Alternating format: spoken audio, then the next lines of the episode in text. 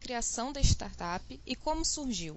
O que nos motivou a criar o Quinto Andar, na verdade, foi o problema. Né? O problema de, de alugar apartamento, que sempre foi bem ruim. Né?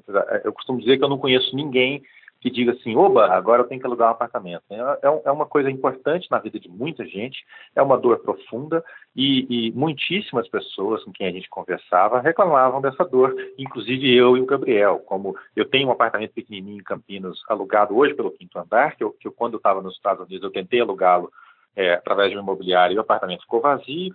É, historicamente, antes disso, tentei ser inquilino várias vezes, o Gabriel, meu sócio, também. Então a gente tinha esse espinho aqui para resolver, essa pedra no sapato, a gente falou, puxa, vamos resolver esse problema, né, que é um problema grande, que afeta muita gente, portanto faz um mercado gigantesco, um, é, é, o mercado de, de aluguel residencial no Brasil é um negócio muito grande, então justifica a gente querer resolver, porque era, era algo importante o suficiente para a gente. O aplicativo tenta acabar com um processo burocrático que é cansativo e dificulta muito a locação de imóveis. Você pode explicar um pouco sobre esse trabalho?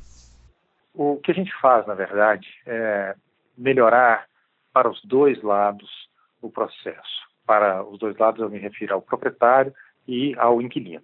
Então, para o proprietário, a parte vai além de simplesmente burocracia e atinge também a segurança. Né?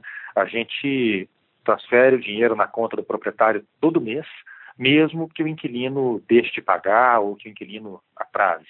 Né? A gente, por exemplo, tem um, uma proteção contra danos no final do contrato de até 50 mil reais, caso tenha algum dano no apartamento e o proprietário precise dessa cobertura, a gente cobre e depois a gente vai atrás do inquilino, etc. Então, esse lado do proprietário é importante. A burocracia a gente elimina para os dois lados. Então, assim, para o inquilino, a gente, inclusive, dispensa ele de apresentar fiador ou de contratar um seguro-fiança por fora do mercado, que são dores de cabeça super burocráticas, a gente só pede documentos para análise de crédito, muito mais simples. Para os dois lados, a gente dispensa cartórios, por exemplo. Então, não precisa sair no cartório para autenticar uma assinatura, não precisa ir no cartório para nada. Você simplesmente manda todos os documentos, assina tudo em digital. Né? Então, pela internet, de onde você estiver no mundo, muitos proprietários que alugam pelo quinto andar, por exemplo, ficam fora do Brasil. Né? E aí, ir a um cartório seria super difícil. A pessoa ia ter que ir num consulado, mandar por, sei lá, que correio e tal. Então, a gente não precisa de nada disso. Então, a gente consegue reduzir o tempo médio de aluguel de um, de um imóvel, que, que no mercado, segundo nossas pesquisas no mercado, é de 40 dias, depois que a pessoa diz que quer alugar esse imóvel, a gente reduz para 4 dias em média o nosso recorde é de uma hora e meia. Recentemente, a startup adotou algumas novas medidas, como a proteção quinto andar e a nova cobrança de taxas. Como funcionam? A proteção quinto andar, ela funciona assim, no, final do contrato, isso vale para contratos que já estão vigentes, inclusive, não é só para novos contratos, a gente é, faz a vistoria de saída, e se tiver alguma divergência, ou se a gente precisar recuperar alguma coisa, se o inquilino não tiver feito a parte dele, a obrigação dele de recuperar o pagamento do jeito que estava quando ele entrou, a gente recupera e depois discute com o inquilino. Ou seja, para o proprietário, fica muito mais tranquilidade e mais, mais simplicidade. Né? Ele sabe que vai ter de volta o apartamento exatamente nos termos de, de, que ele tinha quando, quando ele começou o contrato de aluguel. Isso é muito bom. A redução de preço é uma outra frente. Redução de preço é assim: antes o quinto andar cobrava, até janeiro de 2018, o quinto andar cobrava 8% todo mês sobre o que a gente chama de pacote de administração. Pacote é o condomínio é, mais IPTU, é, de taxa de administração. Né? Agora, a nossa taxa de administração é 8% sobre o aluguel. A gente não cobra mais sobre o condomínio nem sobre o IPTU. Na média, essa é uma redução de cerca de 30% no que a gente cobra do proprietário todo mês. Né? Tem, tem, condomínios mais caros, isso representaria uma redução maior, tem condomínios mais em conta, mas na média 30% mais, mais barato para os proprietários. Isso também a gente fez para os contratos que já estavam vigentes. Então a gente tinha contratos que estavam com preço maior, a gente escreveu para os proprietários dizendo, olha, surpresa para você, a gente vai te cobrar menos a partir de fevereiro de 2018 reduzir o preço. Então, isso por quê? Porque a gente otimizou os processos da, da companhia, a gente é, é, conseguiu com que, com que uma nova estrutura de custos, de seguros, etc., é, melhorar processos, reduzir o nosso custo de operação, e a gente resolveu transferir para os clientes essa redução de custo. A maneira como a empresa trabalha é basicamente nova para algumas pessoas, né? E como é esse processo de construção de confiança entre o quinto andar e os proprietários dos imóveis? Os proprietários dos imóveis, hoje em dia, já podem confiar na gente, porque a gente já alugou muitos milhares de imóveis uh, no Brasil, né? sobretudo em São Paulo e Campinas. Rio de Janeiro a gente entrou faz pouco tempo. Mas a gente tem esse histórico. Antes do histórico, a gente demonstrava a uh, nossa proposta de valor e dizia: olha, nós vamos garantir A, B e C, nós vamos te entregar A, B e C, e mostrava alguns casos. Agora a gente não precisa mais é, insistir tanto em, em, mostrar os casos, em conquistar, porque a gente já mostrou que a gente é uma companhia séria e é uma companhia que, que tem um histórico de eficiência.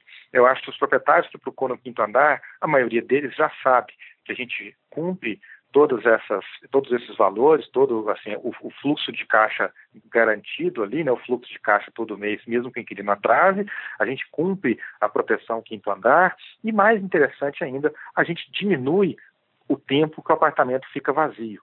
Ou seja, a gente adianta o aluguel dele na prática, porque quando a gente melhora a liquidez, ou seja, a gente reduz a burocracia para o lado do inquilino, a gente aumenta a demanda por aquele imóvel. Aumentando a demanda, o imóvel aluga mais depressa. Alugando mais depressa, é mais dinheiro no bolso. Existe a opção de um profissional se candidatar como corretor de imóveis, né? E quais as principais diferenças do corretor credenciado do quinto andar para um corretor usual? O corretor credenciado do quinto andar, assim como o corretor usual, ele é credenciado pelo Conselho Regional de Corretores de cada estado, então nesse ponto não há diferença.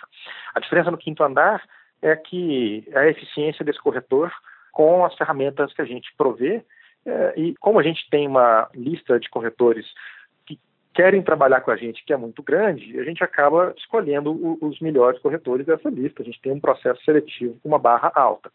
Então, para o cliente, isso tem um significado, né? ele acaba tendo corretores mais eficientes em média. É, as ferramentas que a gente provê para o corretor são, é, primeiro, o aplicativo de corretores, que vai mostrar para ele qual é a rota dele amanhã, é, quais são os clientes que ele vai atender, como que está o fluxo de negócios dele, quanto que ele tem para receber, etc. E isso faz com que o corretor tenha mais domínio do processo né, e acaba representando melhor a companhia perante o cliente, perante o inquilino e perante o proprietário. É, um outro ponto importante é que, como a gente organiza a rota dos corretores todo dia, a gente é, consegue fazer com que muito mais visitas caibam para cada corretor. A gente otimiza as rotas e faz com que um corretor atenda, em média, seis, sete, um corretor dedicado é, é, período integral, é, atenda seis, sete clientes no mesmo dia, seis, sete visitas no mesmo dia. A média de clientes uh, num corretor de, de, imobiliária tradicional é de, de cinco ou seis por semana. Então, a gente é uma ordem de grandeza acima em termos de eficiência e de fluxo de negócios para os corretores. Então, com isso, os corretores têm mais visitas, têm mais trabalho, têm mais dinheiro, né, trabalhando no quinto andar, trabalhando pelo quinto andar no aplicativo. O, o, a relação do corretor com o quinto andar ela é muito parecida com a relação de um corretor com a imobiliária. Ele pode, inclusive, é, usar o aplicativo do quinto andar, se aprovado e tal. Ele pode usar o aplicativo do quinto andar, por exemplo, de manhã e de tarde pode fazer vendas em algum imobiliário de venda, não tem problema nenhum. Ele não precisa ser exclusivo do quinto andar, não. Né? O importante aqui é, quando o corretor é, atende pelo quinto andar, a gente tem uma série de processos que os corretores já estão acostumados e são treinados, a gente tem plataformas de treinamento para isso, né? uma série de processos cujo objetivo é deixar o cliente com mais poder de decisão sobre qual apartamento ele quer alugar. Quais foram os maiores desafios encontrados na trajetória do quinto andar? Acho que o principal desafio foi começar uma companhia lá atrás, quando a gente entrou no ar em 2013. Né? A gente veio para o Brasil em 2012, entrou no ar em fevereiro de 2013 e começou sem dinheiro. Então a gente tinha alguns amigos de Stanford que acreditaram na companhia e que, e, no fim das contas, deram um pouquinho de dinheiro, investiram um pouquinho de dinheiro para a gente é, tirar ela do, do, do, da pista de decolagem, mas é, esse começo, essa corrida antes de decolar, foi muito difícil. Abriu uma empresa com pouquíssimo dinheiro, com zero é, obviamente no começo tinha zero imóveis listados, tinha zero clientes. Como é que a gente sai do lugar? Acho que esse é um desafio crítico. Hoje, os desafios são outros diferentes. O desafio hoje é como é que a gente continua crescendo no ritmo que a gente está crescendo, sem quebrar todos os processos, né? sem, sem, sem sair machucando, é, confundindo, batendo cabeça, porque é, é, difícil crescer 20% mês sobre mês como a gente cresce. Acho que hoje é um outro desafio, um desafio de escala, não é mais um desafio de, de decolagem. O aplicativo chegou no Rio de Janeiro recentemente e já dá para traçar alguma diferença entre a receptividade dele no Rio e em São Paulo? E quais são os próximos planos de expansão? Foi uma surpresa positiva para a gente o quão bem recebidos nós somos no Rio de Janeiro.